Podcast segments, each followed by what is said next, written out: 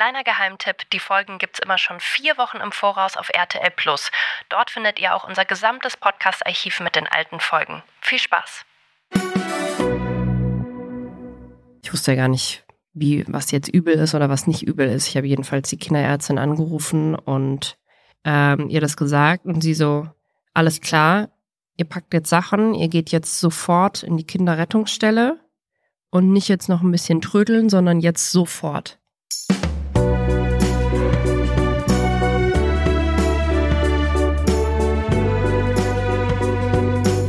Family Feelings mit Marie Nasemann und Sebastian Tigges.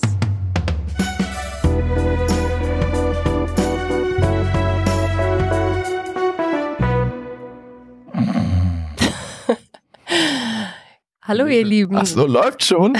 Sebastian ist leider schon eingeschlafen. Das ging schnell. Aber ich habe, ähm, frag mich mal, wie es mir geht. Wie geht's dir? Ich bin richtig müde. habe ich glaube ich schon lange nicht mehr gesagt. Ich merke einfach mittlerweile, wenn zwei Nächte hintereinander nicht laufen, dann ist vorbei. Dann ist irgendwie, was heißt irgendwie, dann ist 70 Prozent schlechter alles. Mhm. Das ist ja auch eine Erkenntnis, aber ist so. Und das ist der Grund, warum man Eltern irgendwann nicht mehr auf Partys sieht. Hm. Oder warum Eltern immer um zwölf gehen, weil einfach der Preis verdammt, verdammt, verdammt hoch ist, den man am nächsten Tag zahlt. Ich wünschte, ich wäre gestern auf einer Party gewesen. Ich war gestern auf einer Party und ich wollte eigentlich um halb zwölf gehen. Aber wie das so ist, war ich leider erst um halb zwei im Bett. Und das hört man auch ein bisschen an meiner Stimme heute. Auch human, ne? Also wenn man das mit früher vergleicht. Ja, früher hat man so gesagt, ja, ich will gehen und dann hat man irgendwie noch bis 8 Uhr morgens irgendwo im Wohnzimmer gesessen. Ja, das habe ich jetzt wiederum nicht gemacht. Ja, Was, ich ja. auch ungefähr nur so dreimal in meinem Leben, aber Immerhin. ja. Hm, Entschuldigung. Ist das etwa das McDonalds-Essen, was Oh, da ohne wieder Scheiß. rauskommt? Genau, das wollte ich noch sagen. Also zwei schlechte Nächte hintereinander. Und dann sehr früh aufgestanden heute Morgen. Ähm, heute wurde die Uhr umgestellt. Wir nehmen am Sonntag auf. Der Sonntag, an dem die Winterzeit beginnt. Und ähm, witzigerweise habe ich gestern Abend noch so drüber nachgedacht. Das heißt dann immer, oh, jetzt am Wochenende, am Sonntag könnt ihr alle eine Stunde länger schlafen und so. Ja, nee. Also meinem Sohn hat es keiner gesagt, dass die Uhr umgestellt wird. Der guckt nicht auf die Uhr und sagt, warte mal, jetzt bin ich wach. Ah, es ist 6 Uhr, aber nach neuer Zeit ist es 5. Nö, dann lege ich mich nochmal hin. Kann ja noch eine Runde pennen. Nee, hat er nicht gemacht. So um 6 Uhr war wie eine Kerze neben mir. Ich habe mich totgestellt und habe dadurch, glaube ich, noch ein bisschen was rausschlagen können. Aber er ist natürlich zu mir und dann ist unsere Tochter auch wach geworden. Sie ist dann auch zu mir und dann ist ja mit Schlaf, also bei mir ist dann vorbei. Die Kinder haben, glaube ich, noch ein bisschen geratzt. Aber genau, und dann kurz Nacht und dann langer Morgen und dann haben wir einen schönen Ausflug gemacht heute. Ich möchte noch ganz kurz was zur Zeitumstellung sagen. Ja, Dass ich an diesen Tagen immer an alle RedakteurInnen denken muss von irgendwelchen Zeitschriften und Online-Medien, die jedes halbe Jahr wieder einen Artikel darüber schreiben müssen mit der Headline, brauchen wir die Zeitumstellung noch? machen die nicht immer Copy-Paste. Verändert sich irgendwas an der Diskussion. Und ich denke so, wer liest diese Artikel noch? Ah ja, guter Punkt. Ah ja, stimmt. So, wie viele Jahre Aufreger. wollen wir eigentlich noch über die Zeitumstellung diskutieren und ob die irgendwie sinnvoll ist oder ob man die mal abschaffen müsste? Wir können jetzt darüber diskutieren. Ja, könnten Ich wir. bin kontra Zeitumstellung. Mir ist es irgendwie völlig egal. Ich weiß auch nicht. Es Perfekt. gibt Studien, ich wiederhole jetzt einfach nur das, was immer in diesem Watson-Artikel steht, die besagen, dass ähm, ich krieg's leider nicht mehr hin. Ich krieg's nicht, krieg, ich kann es nicht erzählen. Ich hab's vergessen. Ich bin so müde. Ich glaube, diese Stunde weniger, die du ja bekommst, wenn du in die Sommerzeit gerätst, ist die Sommerzeit die die fiktionale Zeit quasi oder die Winterzeit? Die Sommerzeit, ne? Ja, ich glaube. Geil. Dass es abends länger hell ist oder so. Ja. Ist ja auch geil, dass es einfach nie jemand checkt. ich glaube, es ist die Winterzeit. Das ist so eine abgefahrene Sache, bei der einfach nach wie vor alle Menschen, die ich kenne, komplett verwirrt sind. Ja, oder? Ja. Ist so. Und jedenfalls gibt es Studien, dass diese in, in einer Phase wird ja vorgestellt, das ist eine Stunde weniger, dass ganz viele Leute da sehr lange mit zu kämpfen haben mit dieser Stunde weniger. Mhm. Dass der Körper sich nicht eben in ein paar Tagen umstellt. Ja, das ist ja mit den Kindern richtig hardcore. Also mal, okay, die sind ein bisschen früher wach und man hat dann mehr Zeit morgens, ist ja in der Regel ganz okay. Aber ich weiß noch, im Sommer, als Umstellung war und dann mussten wir die eine Stunde früher wecken und zur Kita, da war schlechte Laune, ja. Das hat eine Woche gedauert mindestens. Mhm. Ja, und dann haben wir einen Ausflug gemacht und du wirst lachen, aber ich habe gerade kurz vergessen, wohin wir einen Ausflug gemacht haben, weil ich so müde bin jetzt. Zu McDonalds. Ja, wir haben noch was, was anderes gemacht. Wir waren schwimmen. Ach ja, ohne Scheiß. Ich hab's nicht mehr auf die Reihe bekommen gerade. Wir haben heute den Schwimmkurs begonnen, Ja, den wir eigentlich letzte Woche schon begonnen haben könnten, sollten. Be beginnen. begonnen. Aber da waren leider beide Kinder krank, da kommen wir später zu. Jedenfalls haben wir diesen Schwimmkurs gematt und äh, jetzt.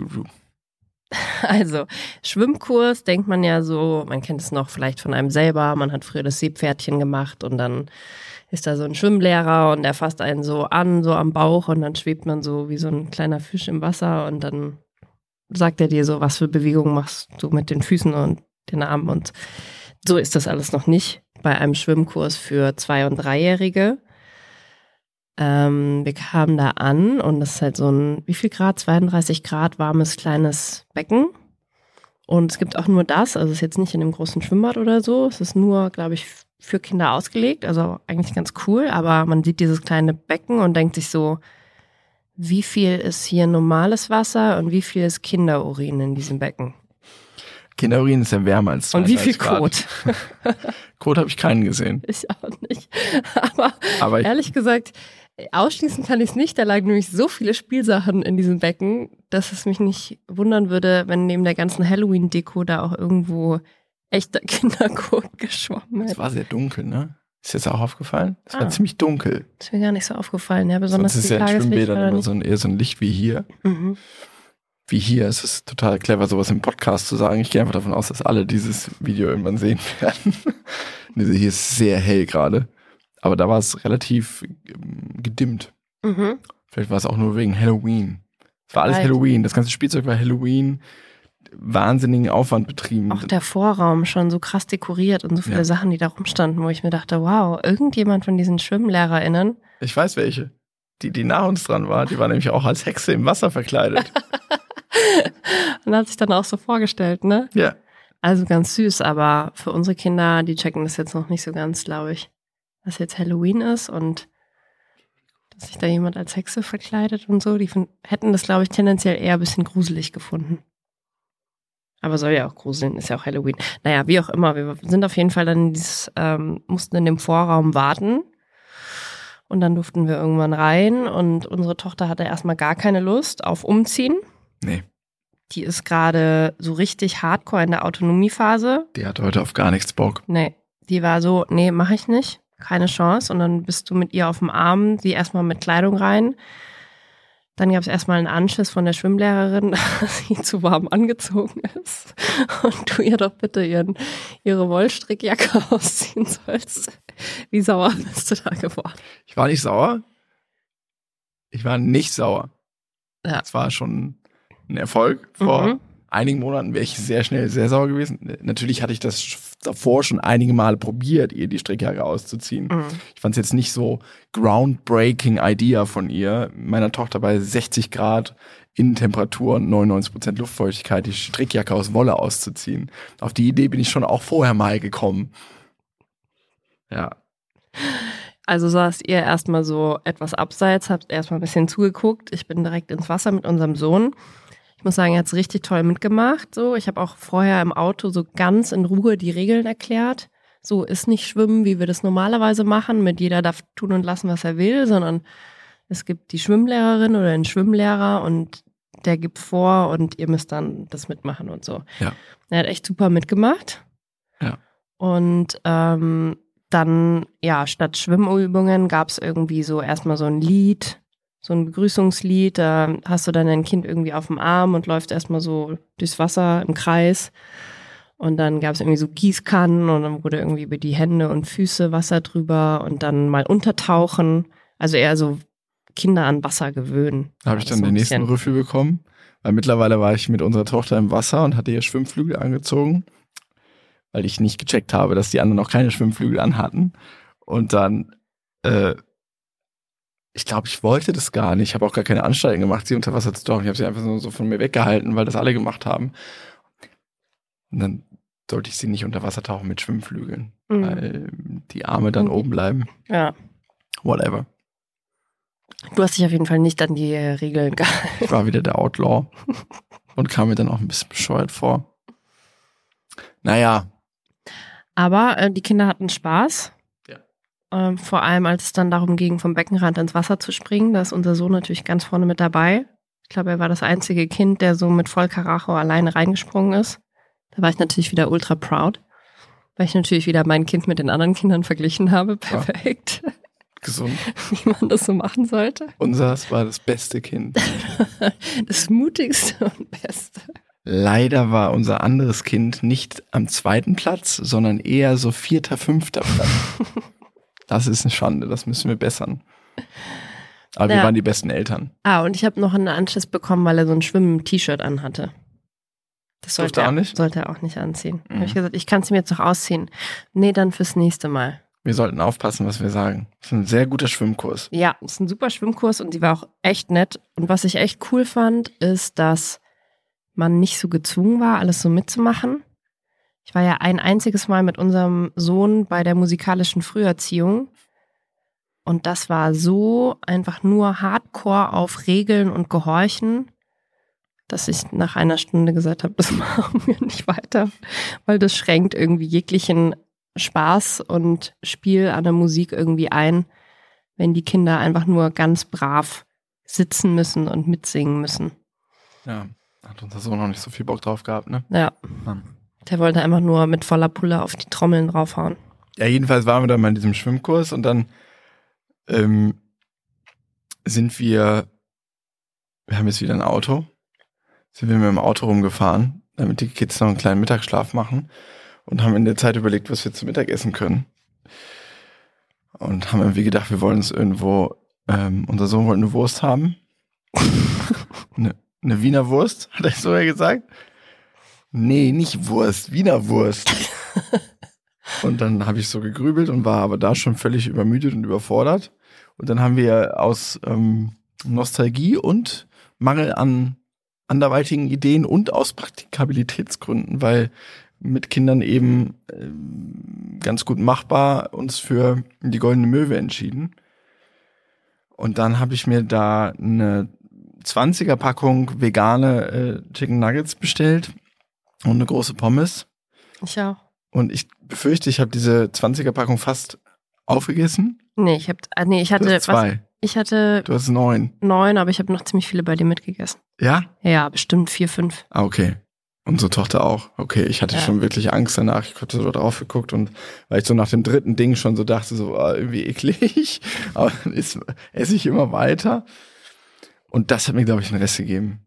Das merke ich einfach auch mental dann.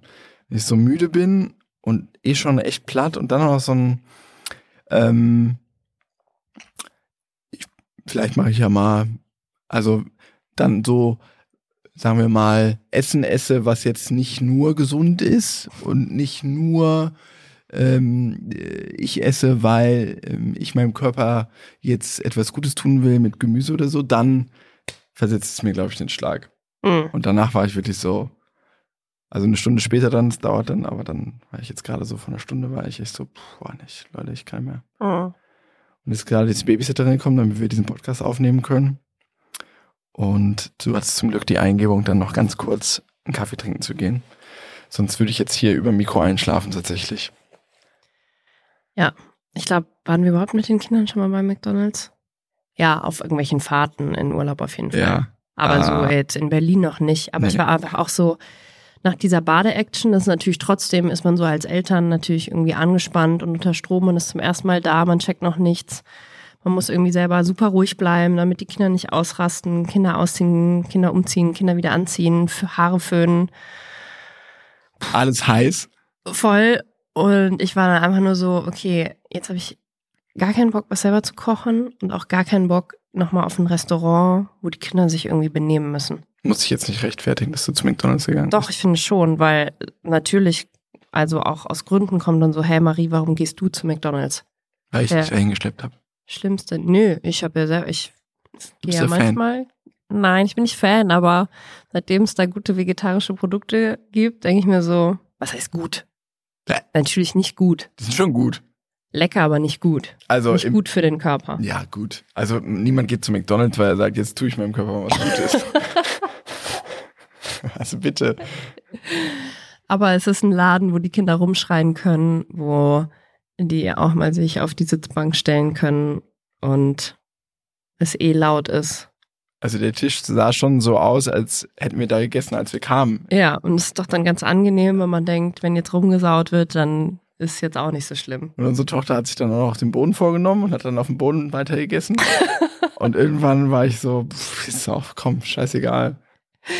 Scheißegal. Und dann wollten wir gehen und dann hat unsere Tochter einen Sitzstreik gemacht bei McDonalds. Also zuerst dort noch bei unserem Tisch. Und dann habe ich sie ein Stück getragen und dann in der Ausgangstür. Und dann wollte sie nicht auf ihren Kindersitz im Auto. Ja, wir haben Wow. festgestellt, dass sie rund um ihren zweiten Geburtstag, der vor einiger Zeit war, so einen krassen Entwicklungssprung jetzt gerade macht und dass sie so changiert zwischen extremer Anhänglichkeit, weil sie will jetzt immer auf den Arm und es geht Arm, nicht, Arm, Arm geht nicht, I, Arm, wenn man, I, Arm. wenn man selbst dabei sitzt.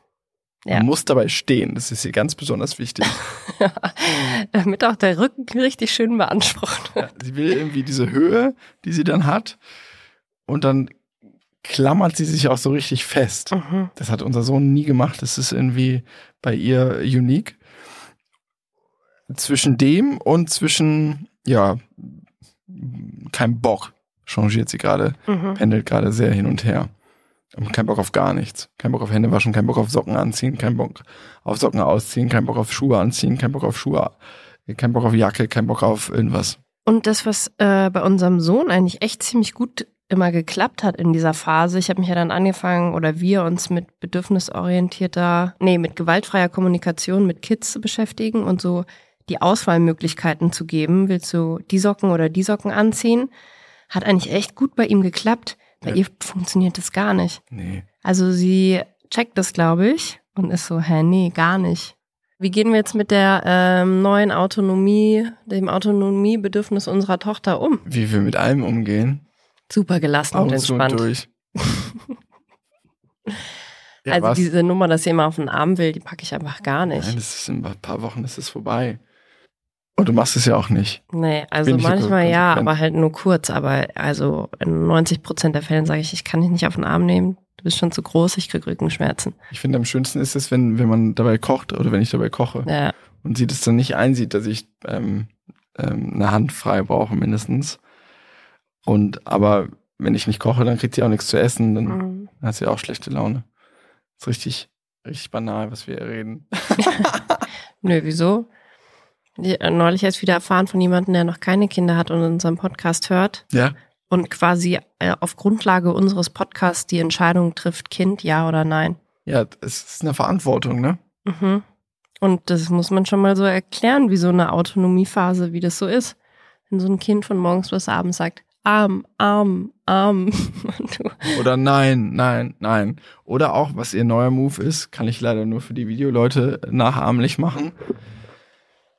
Nein! Beugt dann den Kopf so ganz schnell. so, Nein! ja. Richtig so, richtig sauer. Mhm. Aber irgendwie ist, sie immer, ist sie immer noch Sag süß. das nicht. Das ist so süß. Und dann, sie macht so immer so ein krasses Schmollgesicht. So. Hat sie das eigentlich von mir? Mache ich eigentlich auch so ein Schmollgesicht Ich weiß nicht, aber äh, unser Sohn macht das auch, hat das auch gemacht. Ich weiß nicht, woher er das hat. Ich glaube von dir, ja. Hm. Also aus Spaß machst du es auf jeden Fall. Wenn du, wenn du sauer, wenn du wirklich sauer bist, dann siehst du nicht süß aus. Gute Überleitung. So sauer hast du mich erlebt vor ungefähr Das kommt jetzt. zehn Tagen, als unsere Tochter krank war und es ihr an einem Nachmittag dann ziemlich schlecht ging und ich dir schon so geschrieben habe, ich will eigentlich zur Kinderärztin, aber die macht gerade zu und jetzt ist 16 Uhr und die Kinderärztin hat gesagt, den kinderärztlichen Notdienst kann man erst ab 19 Uhr rufen. Das hast du mir nicht geschrieben. Das, Das kam völlig aus dem Nichts. Du hast gesagt, wenn du bei einer Apotheke vorbeikommst, du hast angerufen. Oder so, dann. Ich, war ohne Scheiß, kam nach Hause und war so, was ist hier los? echt? Ja. Hä? Das weiß ich noch. Dann habe ich mein Handy irgendwann genommen, dann hast du mir irgendwie einen Notdienst geschickt und ich war so, hä, warum jetzt Notdienst? Vielleicht kam die aber auch zeitversetzt. Oder Ah. du hast mir vorher irgendwas geschrieben, was ich nicht gelesen habe. Auf jeden Fall, da war ich schon zu Hause und da sagst du schon, es geht dir sehr schlecht. Und dann nehme ich so mein Handy und stand da irgendwie äh, hier ab 17 Uhr kinderärztlicher Notdienst. Und da dachte ich so, ja, du gehst jetzt und ich soll dann entscheiden, ob ich zum Notarzt will oder was. Mhm. Hab ich einfach nicht gerafft. Ja, also sie hatte äh, eh Antibiotikum schon die Woche vorher bekommen für eine andere bakterielle Infektion. Dann war sie irgendwie zwei Tage so halbwegs wieder fit. Und dann ging's los mit dem nächsten Ding, Bronchitis. Zack. Und an dem Nachmittag war sie richtig schlapp und hing echt nur noch so auf dem Sofa. Und dann habe ich so gemerkt, fuck, sie atmet wieder so schwer. Der Bauch geht so hat so eins, macht so Einziehungen und immer wenn sich der Bauch so einzieht, hatte schon die Kinderärztin uns gesagt, dann ist, ist es für sie gerade richtig schwer, irgendwie zu atmen und genug Luft zu kriegen und so. Und ja, irgendwie, manchmal schätze ich ja vielleicht Situationen auch zu locker ein, aber in dem Moment war ich irgendwie so, ah, ist nicht gut. Die ist normalerweise so quicklebendig und so wie die hier gerade auf dem Sofa rumhängt, ist echt nicht cool. Und dann habe ich dich eben angerufen, ja, ihr geht's schlecht, geh mal noch zur Apotheke, besorg noch irgendwie Nasenspray und so, dass man noch mal die Nase besser aufkriegt. Und dann kamst du zu Hause an und ich war schon ziemlich auf 180 auf jeden Fall. Ja.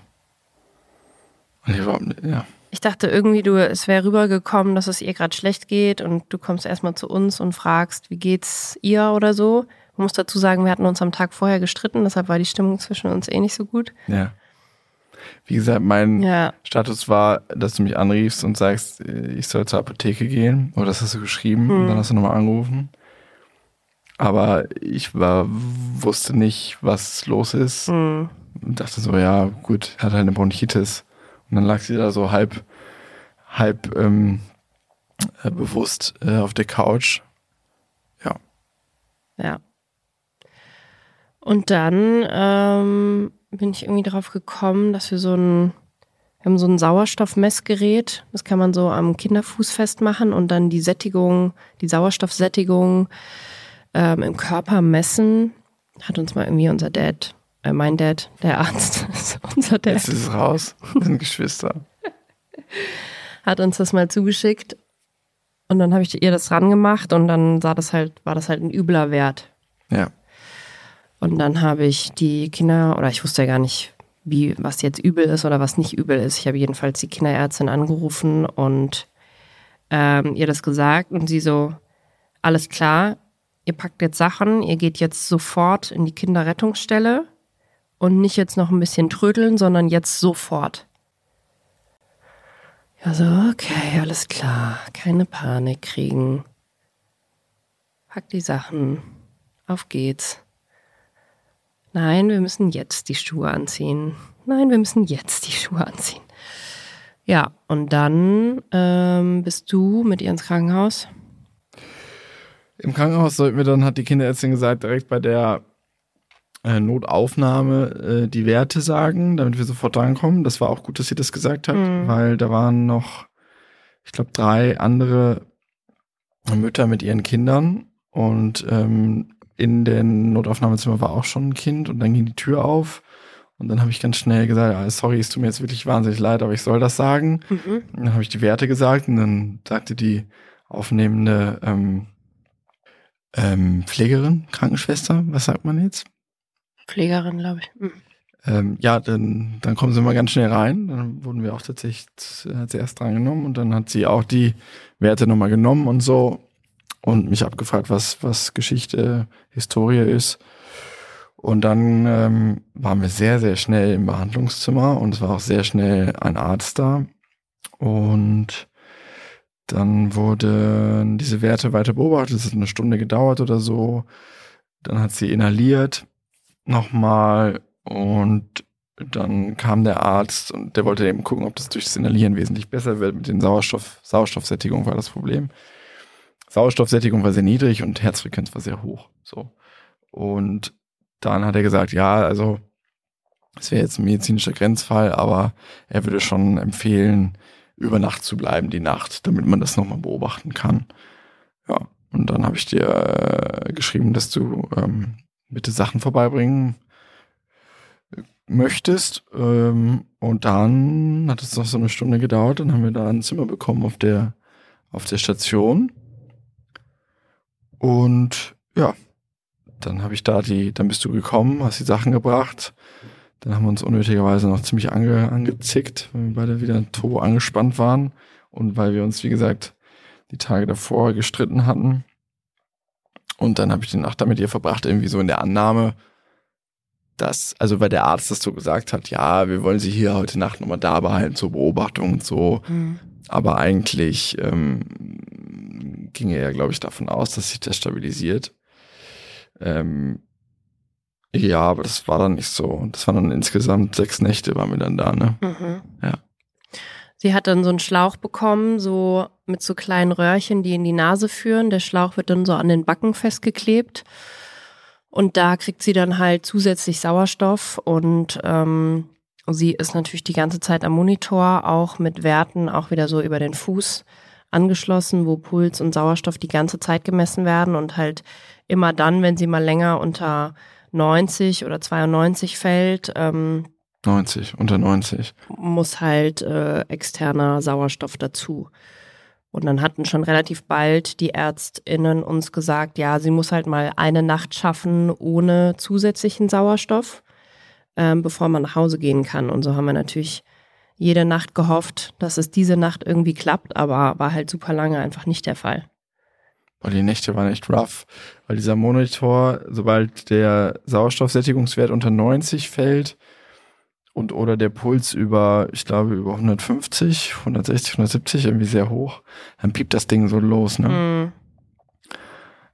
Und ähm, das war in den ersten Nächten ziemlich häufig der Fall. Bei mir zumindest, ich weiß nicht, ob du da mehr Glück mhm. hattest. Boah, das waren schon. Ja, bei mir war dann eher das Problem, dass sie halt natürlich das erstmal eine totale Umstellung war mit diesem Ding an der Nase und dann hat sie sich auch natürlich wahnsinnig aufgeregt, wenn man das halt probiert hat zu befestigen und die hat halt echt auch schon ganz schön viel Kraft und so und dann musst du halt mit voller Kraft dein Kind irgendwie festhalten, dass es sich nicht wehrt. Und dann hat sie halt immer so mit der Faust so an der Nase und wollte sich das halt so wegmachen mhm. und immer wieder diese Schläuche raus und dann hast du nicht genau gesehen, ist es jetzt richtig drin oder nicht. Und ich glaube, in meiner ersten Nacht war, saß einfach die halbe Nacht dieser Schlauch nicht richtig. Ja. Ähm, weshalb sie halt immer wieder runtergefallen ist, obwohl der Sauerstoff an war. Also die Werte sind runtergegangen. Ja, und ähm, dann haben wir aber irgendwann nochmal so einen Kleber draufgeklebt und dann hat es irgendwie besser gehalten. Und dann war auch Ruhe, weil dann hat sie einfach durchgehend Sauerstoff bekommen und dann hat sie auch geschlafen. Ja. Also da konnten wir dann, glaube ich, irgendwie von drei bis acht oder so haben wir dann tatsächlich durchgepennt völlig fertig, aber. Stimmt, die, die Nachtschwester, die hat dann auch am nächsten Tag gesagt, die wäre dreimal drin gewesen, das hättest du gar nicht gemerkt. Echt? Boah, ich war so durch. Ich glaube, die Schläuche haben ja auch einfach wehgetan, ehrlich gesagt. Mhm. Ja, wahrscheinlich. Wir sollten das auch regelmäßig säubern, weil sich da der ganze Rotz gesammelt hat. Und ich glaube, das, also ich habe da auch mal so ein bisschen Blut gesehen und so. Ich glaube, das hat ja einfach richtig wehgetan. Mhm. Und das hat mir so leid getan. Und dann hat, wie hat die Ärztin sich ausgedrückt, dass müsse sein mit der Säuberung und sie musste ja weiter auch inhalieren und dafür musste man im besten Fall die Schläuche ja auch ähm, ähm, äh, nee, die musste man nicht entfernen. Mhm. Aber für Nasenspray sollte man sie so ein bisschen zur Seite mhm. tun. Das sollte sie auch noch nehmen und da hat sie sich so vehement gegen gewehrt, dass man das wirklich nur mit richtiger also richtig krasser Fixierung überhaupt mhm. machen konnte. Und du sagst es, sie ist so stark mittlerweile, dass man da richtig Kraft aufwenden muss. Das fühlt sich so falsch an. Mhm. Und die Ärztin so, ja, das, das muss sein, das, wie hat sie es genannt? Fürsorgliche Gewalt. Das war schon so, boah. Tochter da so mit Schläuchen im Gesicht und sowieso sah total fertig aus. Mhm. Also auch die, Schläuche, die haben uns festgeklebt an der Backe, die haben die Backe immer so ein bisschen runtergezogen, so dass ihre, die sah wirklich aus wie der Tod. Mhm. Und dann schreit sie sich da, ähm, äh, die, die äh, schreit sie da, äh, als ging es um ihr Leben. Das war echt furchtbar und da muss man, musste ich äh, Nasenspray reinballern und so. Das Einzige, Das was mich beruhigt hat, ist, dass die Krankenschwester oder Pflegerin meinte, ähm, dass das Weinen eigentlich ganz gut ist, weil sie dann ordentlich viel Luft einatmet. Ja, aber der Puls, Alter, der, Pul- der war teilweise bei 180 oder so. Mhm. Das Herz, so ein kleines Herz, schlägt so schnell. Ja, also mich hat das schon alles sehr äh, getriggert, ähm, weil, wie wir festgestellt haben, genau zwei Jahre zuvor sie ja kurz nach ihrer Geburt da im Krankenhaus war mit RSV und da ja so richtig beatmet werden musste. Also jetzt hat sie eine Sauerstoffzuführung bekommen. Also wer das nicht kennt, äh, RS-Virus ist einfach so eine ja, starke Atemwegsinfektion, die halt vor allem bei ganz kleinen Säuglingen halt super gefährlich ist, weshalb Ja. wir halt auf der Intensivstation waren Ja. nach ihrer Geburt. Wer Ja. das nochmal anhören will, kann in unseren Archivfolgen sich die Folge nochmal raussuchen. Genau, und die grassiert halt in meiner Wahrnehmung, äh, ich glaube, bestimmt auch krasser seit Corona. Und ähm, jetzt war es noch nicht so weit, dass die Welle wieder am Peak war. Äh, deswegen hatten wir auch, ähm, äh, also da standen zwei Betten im Zimmer, aber wir waren alleine und meinte der Arzt auch so nach fünf Nächten so, ja, es ist jetzt grenzwertig, ob wir sie entlassen oder nicht. Ich würde sie lieber noch eine Nacht hier behalten und im Moment ist es noch nicht so ausgelastet, das Krankenhaus, dass ich das auch so entscheiden kann. Aber als wir vor zwei Jahren mit ihrem Krankenhaus waren, also das Krankenhaus, wo wir jetzt waren, das näher an unserem Zuhause ist, ist ja, vor zwei Jahren war ja gar kein Platz. Da mussten wir irgendwie eine halbe Stunde rausfahren. Ähm, ja, das war ganz, ganz, ganz schlimm die letzten Jahre für, für, für kleine Kinder. Und sie hat dadurch auch, wie wir gelernt haben, ähm, äh, Schäden an der Lunge ähm, erlitten. Und deswegen trifft sie jetzt so eine äh, relativ harmlose Atemwegserkrankung direkt relativ heftig. Also vor zwei Jahren musste sie so richtig mit so einer mit so einer Atemmaschine beatmet werden. Und jetzt war es nur in Anführungsstrichen mh, der, der Sauerstoff, der über den Schlauch eben in ihre Nase gepustet wurde und dieses Messgerät am Fuß. Aber also der Anblick war trotzdem, war trotzdem nicht schön. Das hat mich irgendwie, das heißt irgendwie, es hat mich relativ nachvollziehbarerweise dann äh, stark getriggert. Weil ich Mhm. glaube, oder das habe ich jetzt gelernt, dass das vor zwei Jahren schon sehr nah dran an waren traumatischen Erfahrungen. Mhm. War als insgesamt, also ich hatte gar keine Todesangst jetzt dieses Mal. Ich hatte am Mhm. Anfang diese diffuse Sorge und Mhm. dieses eher so, oh, nicht schon wieder und Mhm. dass der Anblick mich so mitgenommen hat. Aber so nach zwei, drei Tagen war das ja, du hast so ein bisschen gescherzt, hast gesagt, war ein bisschen wie Urlaub. Ähm, Irgendwie konnte ich's, also gerade so auch tagsüber da mit ihr abhängen. Man muss sagen, sie hat das wirklich unfassbar ja, toll mitgemacht. Also sie war die ganze Zeit halt an so Kabeln dran. Es ist nicht so, dass Kinder dann in so Betten einfach so liegen bleiben müssen. Also als sie so klein war nach der Geburt schon, da durfte man sie eigentlich nicht mal anfassen, weil das sie teilweise zu sehr aufgeregt hat. Aber so, sie durfte raus aus dem Bett, sie durfte auch mal ein bisschen rumlaufen, man durfte sie ähm, mit ins eigene Bett nehmen und sie auch da hinlegen und ins Bett bringen. Wir hatten halt Spielsachen ohne Ende dabei, Bücher, Puzzle, alles Mögliche. Und irgendwie war es auch schön, so mit ihr da abzuhängen und ähm, sich so ganz in Ruhe für sie Zeit zu nehmen und so alles einmal zu spielen, was man irgendwie dabei hat. Und alle Bücher ich irgendwie. habe schon, also äh, als wir dann entlassen wurden, habe ich dir gesagt, du musst jetzt einen größeren Koffer mitbringen, weil wir jeden Tag hat jeder von uns immer, wir haben uns abgewechselt und jeden Tag hat jeder von uns dann noch irgendwelche Spielsachen oder Bücher angeschleppt und am Ende haben wir halt dieses Zimmer ähm, derart vollgestellt. Es war, glaube ich, dann am Ende voller als das Kinderzimmer zu Hause. Es waren irgendwie 30 Bücher und 5000 Puzzles waren. Ähm, ich glaube, da habe ich auch jeden Tag eine Stunde aufgeräumt. Ja, irgendwie so nach drei, vier Tagen ähm, haben wir da so richtig gewohnt, ne? Mhm. Dann kennt man die, kennt man die Leute da. Man weiß schon, wann das Essen kommt. Ja. Aber äh, also du fandest es natürlich jetzt nicht besonders erholsam, dass deine Tochter im. Krankenhaus lag, aber es war so, das kann ich auch nachvollziehen, das hatte ich dann auch nach ein paar Tagen. Es war so ein, äh, fest geregelter Tagesablauf und es war vor allen Dingen ja eine Zweisamkeit mit unserer Tochter. Und Mhm. es war relativ klar, derjenige, der Krankenhausschicht hatte, hat auch jetzt nicht viel gearbeitet oder so. Mhm. Und es war einfach so, ich bin jetzt hier mit der Kleinen und das ist das, was zählt, dass es ihr gut Mhm. geht. Und äußere Einflüsse waren so ein bisschen egal. Das war ähm, äh, ein bisschen der entspannende, das entspannende Momentum des Ganzen. Ne? Ja, und auch gleichzeitig halt eine Dankbarkeit irgendwie dafür, dass man gut umsorgt wird. Dass man muss sagen, die Pflegerinnen waren alle super nett, waren die ganze Zeit sofort zur Stelle, wenn man irgendwie Fragen hatte und so. Und man hat sich da halt irgendwie sicherer gefühlt, als dann mit so einem kleinen Würmchen zu Hause, wo du halt dann nachts voll die Panik schiebst und denkst, oh Gott, kriegt sie jetzt genug Luft in der Nacht oder nicht? Also es ist ja viel entspannter eigentlich, wenn das Kind an eine Maschine Ja. angeschlossen ist und selbst wenn du pennst, also und Krankenschwester kommt rein, macht irgendwas, Ja. ähm, so du musst dich eigentlich nicht mal kümmern. Ja. Also es war zwar immer jemand bei uns, also wir haben sie dann natürlich nicht alleine gelassen, aber eigentlich musst du ja nichts groß machen. Jemand erinnert dich immer daran, dass sie wieder inhalieren muss und so, was du vielleicht zu Hause auch mal Das habe ich dir gar nicht erzählt, ne? Ich glaube, am vierten Abend oder so bin ich was essen gegangen, abends und ins Kino. Das ist Spaß.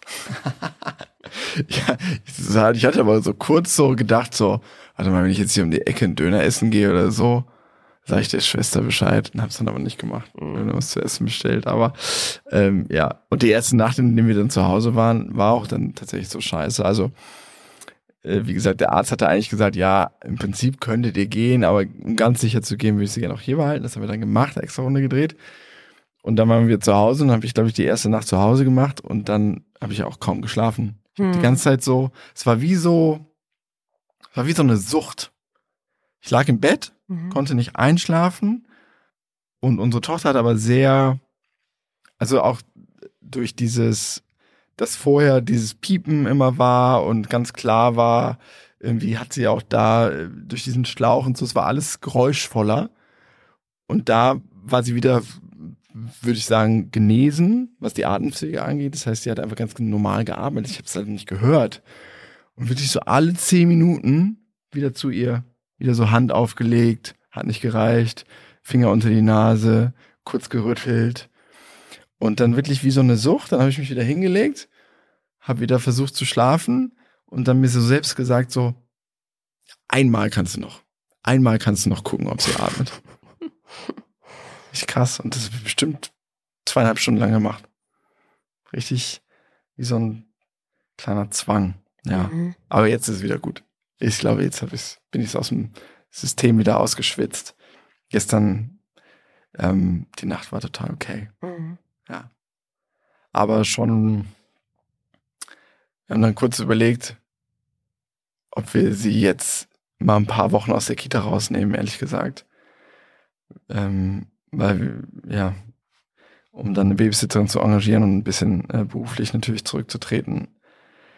Aber tatsächlich hat die Kinderärztin gesagt, dass sie das nicht empfehlen würde, weil sie sagt, ja, also sie ist der Auffassung, dass die kleinen Knipse eben tatsächlich so ein bisschen das Immunsystem abhärten müssen. Und sie hat gesagt, wenn wir sie jetzt rausnehmen, dann hat sie halt nächsten Winter den Salat. Deswegen wird das, glaube ich, für sie ein relativ aufregender Winter und für uns Mhm. dann auch. Aber gut, müssen wir uns jetzt dann wieder auf einstellen. Ja. Ja, wir zwei haben uns mal wieder schön in der Krise Ja, haben wir uns richtig gut supportet gegenseitig, würde ich richtig sagen. gut gezofft auf jeden Fall. Waren mal wieder ein maximal schlechtes Team. Also schon ein gutes Team im Sinne von funktionieren und bei den Kindern sein. Aber schlechtes Team auf der Beziehungsebene. Ja. Richtig abgefuckt gegenseitig. Dann noch irgendwie probiert, an einem Abend im Krankenhaus zu reden. Hat nicht so gut geklappt, ich war zu sauer. Hat nicht so gut geklappt. Und dann glaube ich so am letzten Tag, ne? Oder als sie wieder rauskamen, da konnten wir irgendwie wieder Frieden schließen. Auch weil wir natürlich irgendwie wieder froh waren, dass sie jetzt raus durfte und es auch wieder eine schöne Situation war und wieder zu viert als Familie zu sein und so. Aber wow.